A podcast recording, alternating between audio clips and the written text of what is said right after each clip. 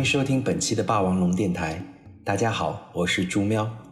这期要为大家讲述的故事来自电视剧《人民的名义》中想要胜天半子的祁同伟最爱读的一个短篇。这个故事的名字叫做《天局》。西庄有个奇痴，人都称他混沌。他对万事模糊，唯独精通围棋。他走路跌跌斜斜，据说是踩着棋格走，步步都是绝招。棋自然是精了，却没有老婆，正值四十壮年。但他真正的苦楚在于找不着对手，心中常笼着一层孤独。他只好跟自己下棋。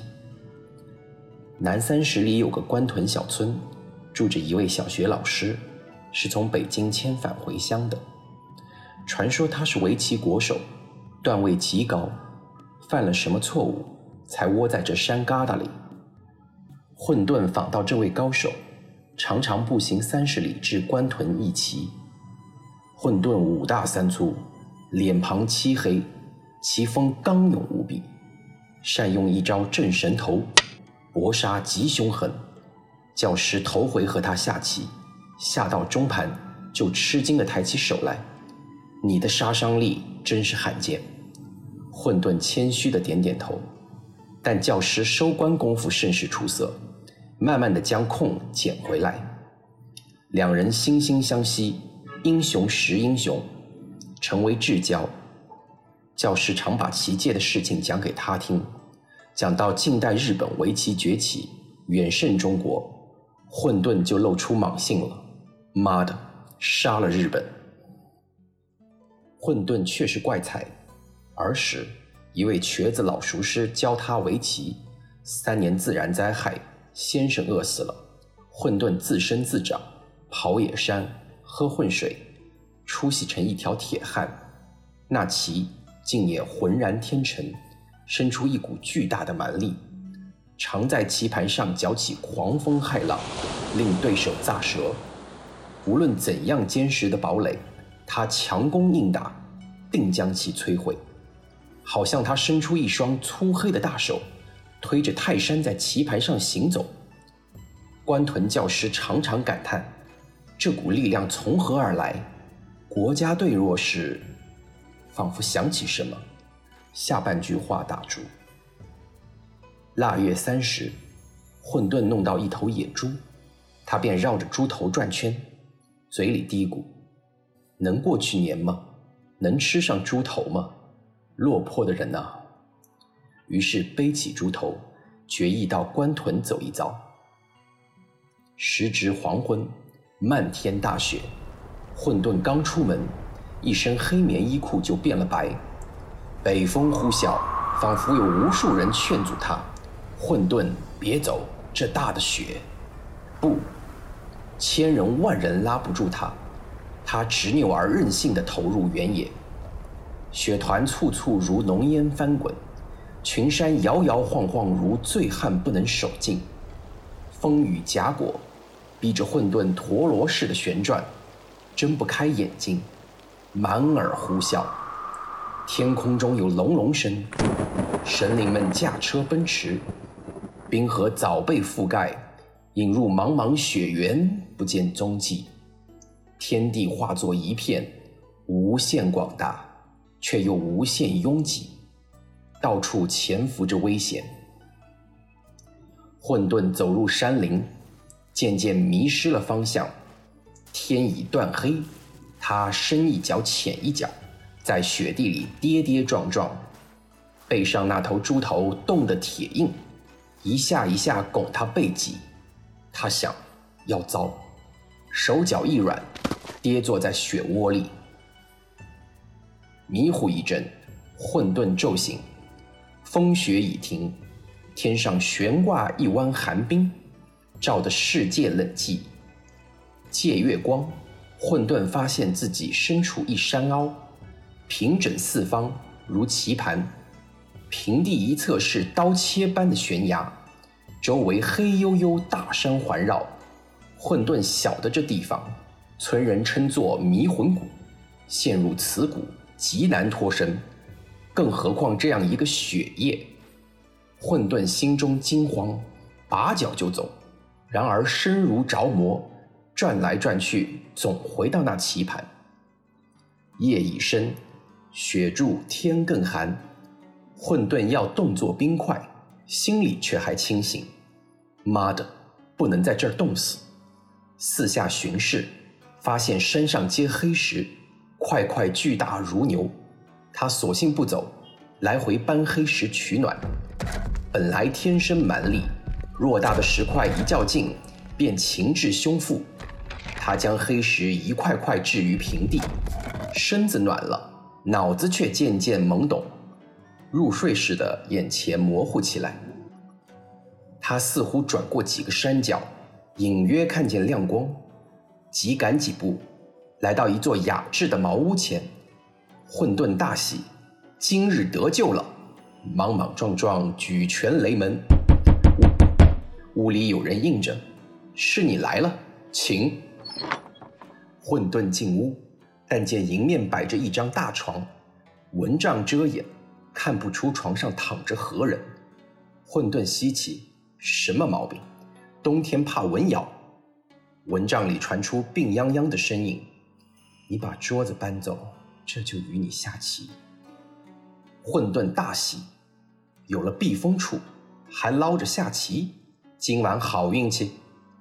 又有几分疑惑，听口气，那人认得我，却不知是谁。他把桌子搬到床前，不由得探头朝蚊帐里张望。然而蚊帐似云似景，叫他看不透。混沌，你不必张望，下棋吧。混沌觉得羞惭，抓起一把黑子，支吾道：“老师高手，饶我执黑先行。”蚊帐中人并不谦让，默默等他行棋。混沌思忖良久。往右下角置一黑子，蚊帐动动，伸出一只洁白的手臂。混沌觉得眼前一亮，那白臂如蛇游靠近棋盒，二指夹着一枚白子擒至空中，啪一声脆响，落子棋盘中央。混沌大惊，这全不是常规下法，哪有第一招占天元位置的？他伸长脖颈。想看看蚊帐中究竟是何人？你不必张望，你见不到我。声音绵绵如病中吟，比女子更细弱，但又带着几分仙气，仿佛从高远处传来，隐隐约约却字字清晰。这声音叫混沌深感神秘，暗叹今夜有了奇遇。混沌抖擞精神。准备好好一战。棋行十六招，厮杀开始。白棋飞压黑右下角，混沌毅然冲断。他自是棋力雄健，有仗可打，从不放手。白棋黑棋各成两截，四条龙盘卷翻腾，沿边向左奔突。混沌素以快棋著称，对方更是落子如飞。关张老师常说混沌棋粗。蚊帐中人却快而缜密，混沌惊愕之心有增无减，更使足十二分蛮力。白棋巧妙地逼他做活，他却又把一条白龙截断。现在谁也没有退路了，不吃对方的大龙，必死无疑。围棋指黑白二子，却最体现生存竞争的本质。它又不像象棋，无帅卒之分。仿佛代表天地阴阳，赤裸裸就是矛盾。一旦自己的生存受着威胁，谁不豁出老命奋起抗争呢？此刻，右下角燃起的战火越烧越旺，厮杀极其惨烈。混沌不顾一切地揪住一条白旗，又震又压，穷追猛打。白旗却化作涓涓细流，悄悄地在黑缝中流淌。往黑棋的左上角渗透。假若不逮住这条白龙，黑棋将全军覆灭。混沌额上沁出一层汗珠，心中狂呼：“来吧，拼吧！”义无反顾地奔向命运的决战场。左上角，第九十八手，白棋下出妙手，蚊帐中人利用脚步做了一个结，即使混沌劫胜了，也必须连走三手才能尽吃白棋。混沌傻眼了，这岂止是妙手，简直是鬼手！但是混沌没有回旋的余地，只得一手一手把白棋提进。蚊帐中人则利用这劫，吃去黑右下角，又封住一条黑龙。现在轮到混沌逃龙了。可是举目一望，周围白花花一片，犹如漫天大雪铺天卷地压来。混沌手捏一枚黑子，泥塑般呆立。一子重千钧呀！他取胜一役，但又将败于此役。只有逃出这条龙，才能使白棋无法挽回刚才的损失。然而前途渺茫，出路何在？正为难时，一阵阴风扑门，跌跌瘸瘸进来个老先生。混沌闻声回头，见是那死去多年的私塾先生。既已死，怎地又在这荒山僻野露脸？太蹊跷！紧急中，混沌顾不得许多，连呼：“老师，老师，帮我一把！”私塾先生瘸至桌前。捻着山羊胡子，俯身观棋，阴气太重，压得灯火矮小如豆。那白臂翘起食指，对准罩子灯一点，火苗倏地跳起，大放光明。老先生一惊，身子仰翻，模样十分狼狈。哼哼，帐内冷笑。混沌心中愤愤，这局棋定要赢。一股热血冲向脑门，阳刚之气逼得黑发霍霍竖起。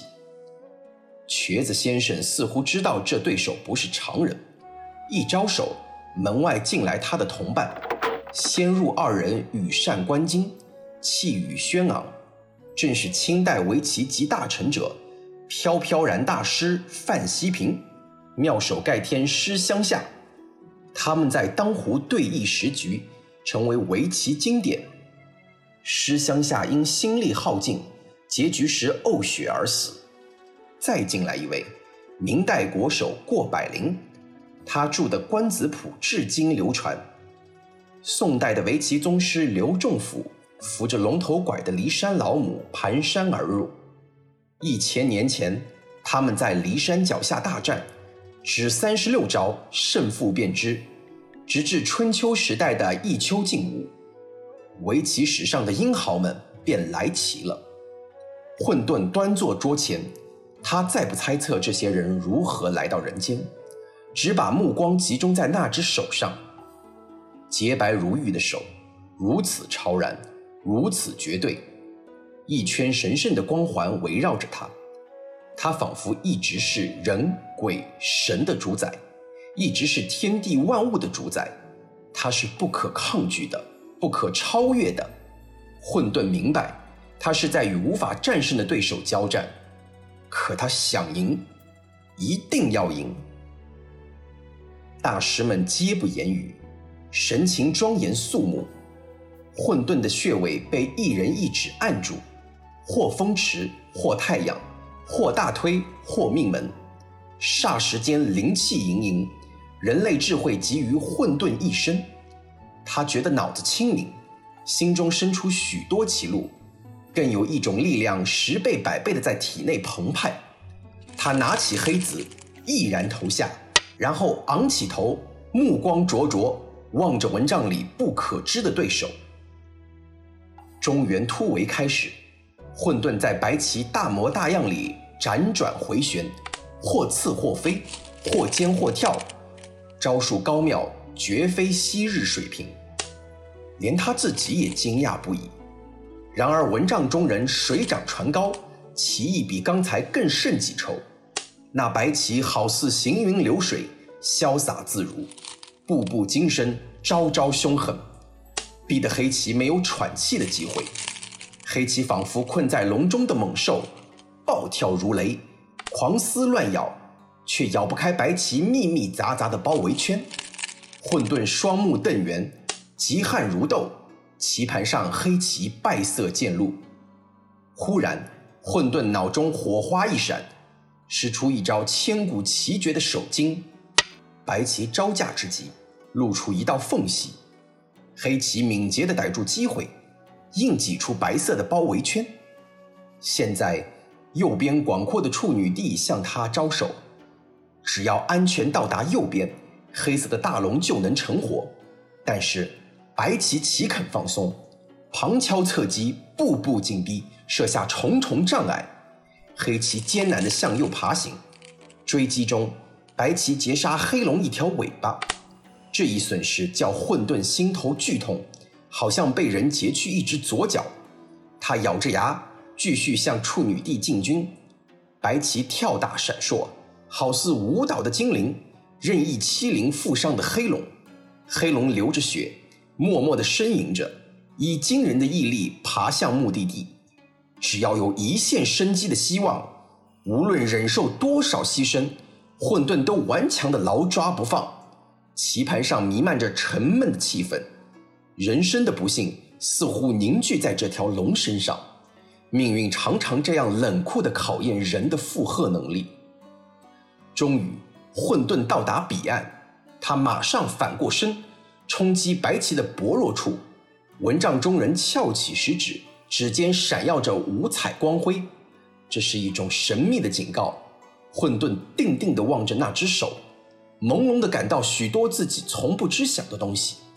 白子啪地落下，威胁着刚刚逃脱厄运的黑龙。他必须止步，他必须放弃进攻，就地做活。但是，这样活多么难受啊！那是令人窒息的压迫。你要活，就必须像狗一样。混沌抬起头，那食指依然直竖，依然闪耀着五彩光辉。混沌把头昂得高高，夹起一枚黑子，狠狠地打入白阵。这是钢铁蝎子，刚刚追击黑龙的白棋被钉在将遭歼灭的耻辱柱上。下边的白棋又跳一手，夺去黑龙的眼位。使他失去最后的生存希望，于是，好像两位立在悬崖边上的武士，各自抽出寒光闪闪的宝剑，开始一场你死我活的决斗。这是多么壮烈的决斗啊！围棋在此显示出慷慨悲歌的阳刚之美。它不是温文尔雅的游戏，它是一场血肉横飞的大搏杀。看，混沌使出天生蛮力。杀得白棋惨不忍睹，蚊帐中人猛攻黑龙，一口接一口的紧气，雪白的手臂竟如此阴冷，刽子手一样扼住对手的咽喉。混沌每走一步棋，都仿佛在喊：“我受够了，我今天才像一条汉子。”白棋却简短而阴森的回答：“你必死。”黑棋的攻势排山倒海，招招带着冲天的怒气。一个复仇的英雄才会具备那样的力量，这力量如此灼热，犹如刚刚喷出火山口的熔浆，浩浩荡荡，毁灭万物。白棋置自身的阵法不顾，专心致志地扼杀黑龙。两位武士都不防卫，听任对方猛砍自己的身躯，同时更加凶狠地刺向对方的要害。屋外响起一声琵琶。清亮悠扬，琵琶先缓后急，奏的是千古名曲《十面埋伏》，又有无数琵琶应和，凿凿切切，声环茅屋。小小棋盘升起一股血气，先在屋内盘桓，积蓄势大，冲破茅屋。红莺莺直冲霄汉，天空忽然炸响焦雷，继而群雷滚滚而下，琵琶声脆音亮。乐击如潮，仿佛尖利的锥子刺透闷雷，挺头而出。两者互相压盖，反复交错，伴那一柱血光晕染的天地轰轰烈烈。蚊帐中人吃了混沌的黑龙，混沌霸占了先前白阵。沧海桑田，一场大转换。奇戏弑君，胜负全在官子上。混沌回头看看，列位仙师耗尽真力，已是疲惫不堪。混沌方知这场大战非自己一人所为，人鬼神结为一阵，齐斗那高深莫测一只手。官子争夺意识紧张，俗语道：“官子见其利。”那星星点点的小地方，都是寸土必争，精细微妙全在其中。观子谱，玄玄奇经，连珠妙着尽数用上，妙中见巧，巧中见奇，小小棋盘竟是大千世界。棋圣们一面绞尽脑汁，一面审时度势。范希平丢了羽扇，先师飘然神韵；刘仲甫扯去官巾，不见大家风采。瘸子先生挨不到桌边，急得鼠窜，却被诸多大腿一绊一跌，显出饿死鬼的后继。骊山老母最善计算，已知结局，瘪着没牙的嘴喃喃道：“胜负半子，全在右下角那一节上。”心里急，手上一运仙力，竟把龙头拐杖折断。果然，官子收尽，开始了右下角的结针。围棋创造者立下打劫规则，真正奇特之极，出现双方互相提子的局面。被提一方必须先在别处走一手棋，逼对方应了，方可提还一子。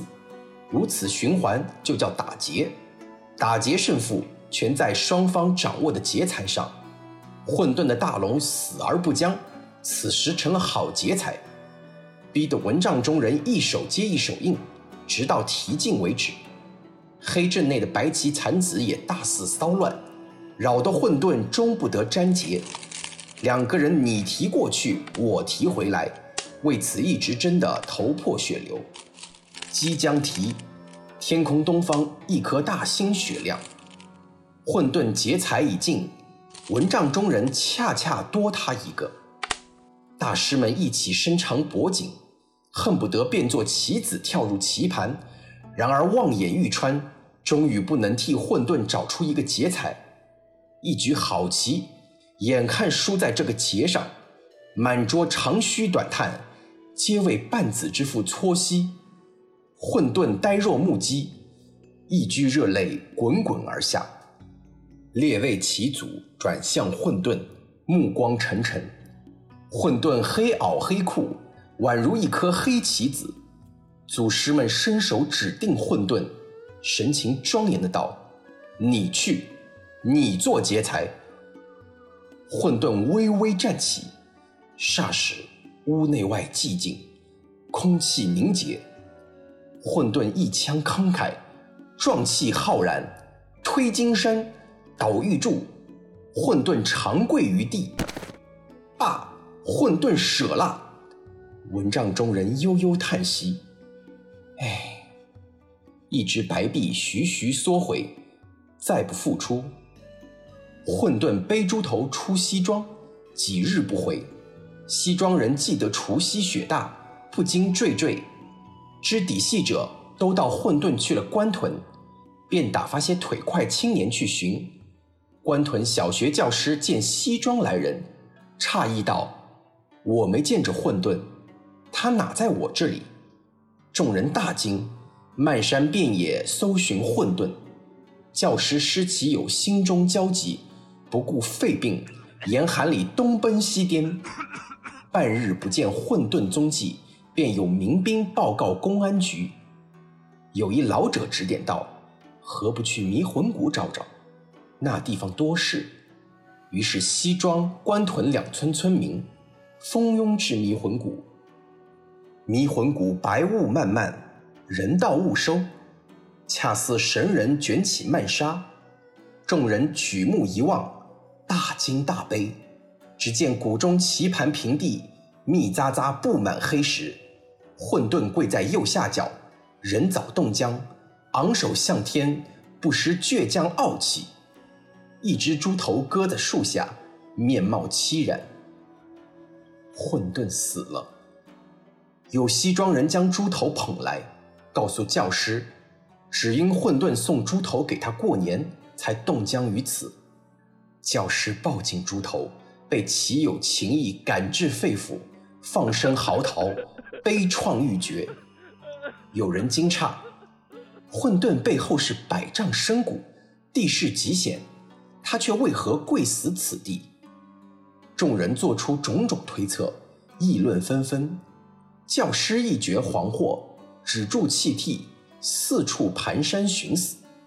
他在黑石间绕转几圈，又爬到高处。俯瞰谷地，看着看着，不觉失声惊叫：“咦！”谷地平整四方如棋盘，黑石白雪间隔如棋子，恰成一局围棋。教师思忖许久，方猜出混沌冻死前搬石取暖，无意中摆出这盘局。真是奇耻！再细观此局，但见构思奇特。招数精妙，出磅礴大气，显宇宙恢宏，实在是他生平未见的伟大作品。群山巍峨，环棋盘而立；长天苍苍，垂浓云而下；又有雄鹰盘旋山涧，长啸凄厉。官屯教师身心震动，肃穆久立。众人登山围拢教师，见他神情异样。皆不解，纷纷问道：“你看什么？混沌干啥？”教师答：“下棋。”深山旷野，与谁下棋？教师沉默不语。良久，沉甸甸道出一字：“天。”俗人浅见，渣渣追问：“赢了还是输了？”教师细细数目，数至右下角。见到那个决定胜负的劫，混沌长跪于地，充当一枚黑子，恰恰劫胜。教师崇敬混沌精神，激情澎湃。他双手握拳，冲天高举，喊得山野震荡，林木肃然。胜天半子。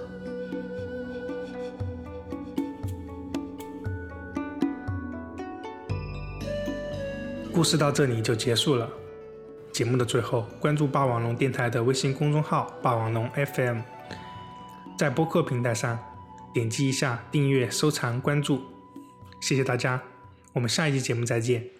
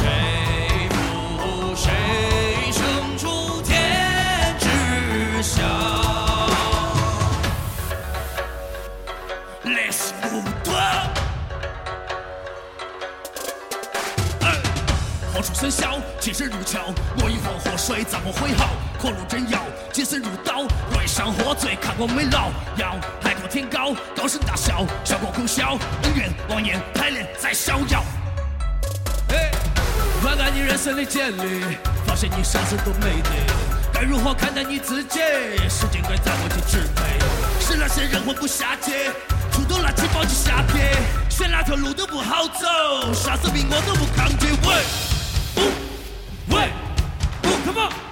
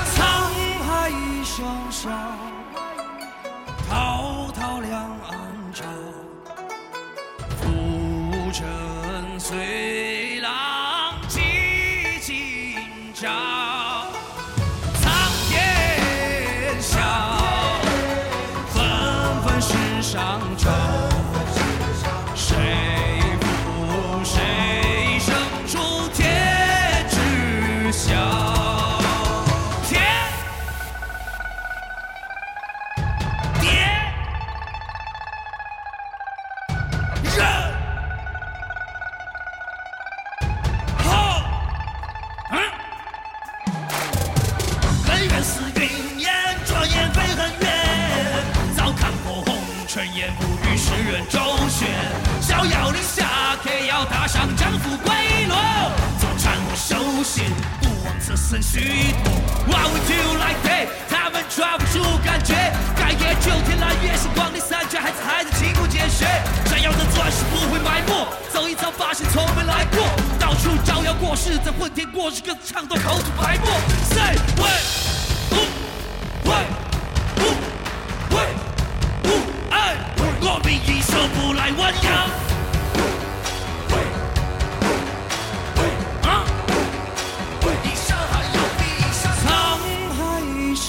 笑，滔滔两岸潮。浮沉随